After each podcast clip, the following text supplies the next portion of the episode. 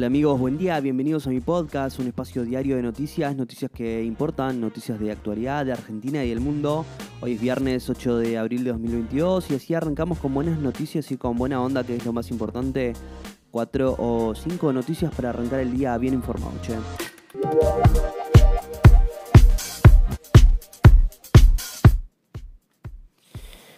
Bueno amigos, eh, por fin viernes, antes de arrancar la jornada, te doy los detalles sobre la condena de Sergio Ribarri y su renuncia a la Embajada de Israel y lo que pasa en el Congreso en Ucrania y mucho más. Arranquemos. ¿eh?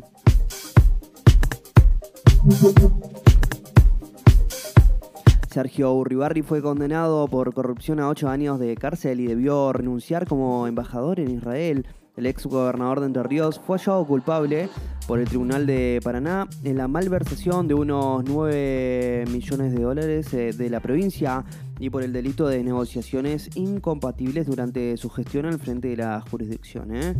Uribarri fue inhabilitado perpetuamente para ejercer cargos públicos. El funcionario puso su renuncia como embajador a disposición del presidente Alberto Fernández, quien aceptará su dimisión. El entrerriano es el primer funcionario del gobierno en recibir una pena por corrupción.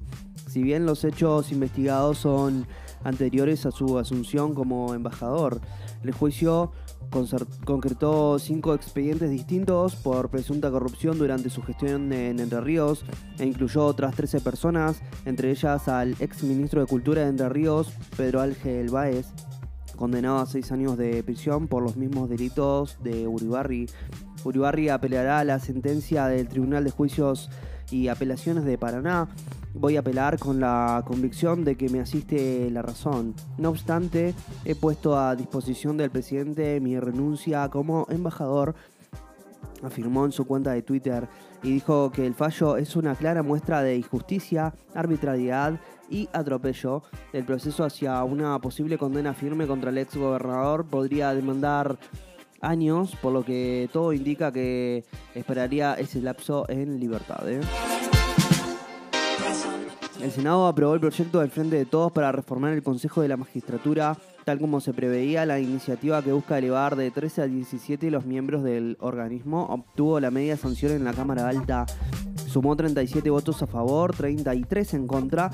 Al oficialismo se le sumaron los votos de los sectores senadores Alberto Buretilnec, de Juntos Somos Río Negro, y Magdalena Solari Quintana, del Frente para la Concordia de Misiones quienes habían negociado cambios en el texto original a cambio de su respaldo. Juntos por el Cambio rechazó el proyecto. Su principal crítica es que la nueva composición no incluya a ningún miembro de la Corte Suprema de Justicia. ¿eh? El 15 de abril vence el plazo de 120 días que el máximo tribunal dio al Congreso para sancionar una ley que establezca una nueva estructura del organismo encargado de proponer magistrados para que los designe el presidente de la nación, administrar el poder judicial, controlar la actividad de los jueces y eventualmente sancionarlos y enviarlos a juicio político. ¿eh?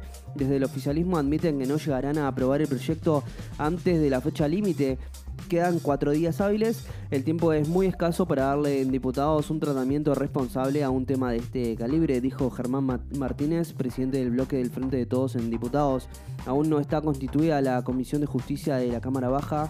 Además, el oficialismo no cuenta hoy con los votos para conseguir el apoyo final y en caso de convencer a algunos bloques de acompañar, no podría ser con el texto que viene del Senado.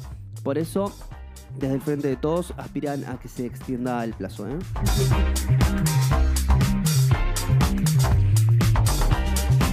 Líderes ucranianos esperan encontrar hallazgos aún más macabros que los de Bucha en otras ciudades del país. Son las previsiones para los próximos días, luego de que las tropas rusas en retirada dejasen tras de sí edificios retirados, calles sembradas de autos destrozados y una creciente cifra de víctimas civiles que motivó condenas en todo el mundo.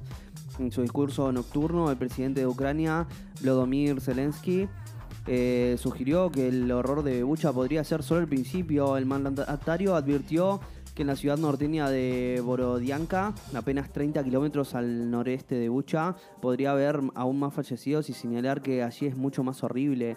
En tanto, el alcalde de Bucha dijo que los investigadores han encontrado al menos tres lugares donde se realizaron ejecuciones masivas de civiles durante la ocupación.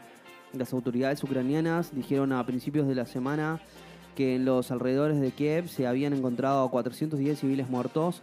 La Unión Europea acuerda las primeras sanciones energéticas contra Rusia al vetar la importación de carbón. El quinto paquete de represalias decreta un embargo de combustible fósil luego de dos días de intensos debates. ¿eh?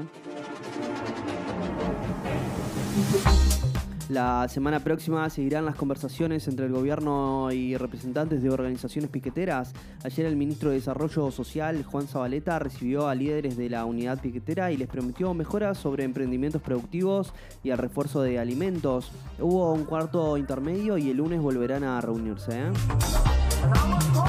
Fijan tres aumentos de 6.9% y 15% para mm, empleadas de casa particulares. Los primeros dos incrementos son reajustes para este mes y el próximo de una paritaria que cierra en mayo y que culminará con un incremento anual del 65%. El aumento del 15% será en junio. Los valores mínimos por hora para el sector Ahora son hasta 278 pesos con retiro de 299,50 sin retiro. ¿eh? La industria tuvo su mejor febrero en seis años, creció un 8.7% interanual, son datos del INDEC de ayer, hubo una suba de 4% en relación a enero. El aumento estuvo impulsado principalmente por la producción de sustancias y productos químicos y maquinaria y equipo. ¿eh? Y bueno amigos, si ya estás acá, te lo agradezco mucho. No olvides suscribirte, darle al follow y compartir. Te espero el lunes con más noticias. Chau, chau.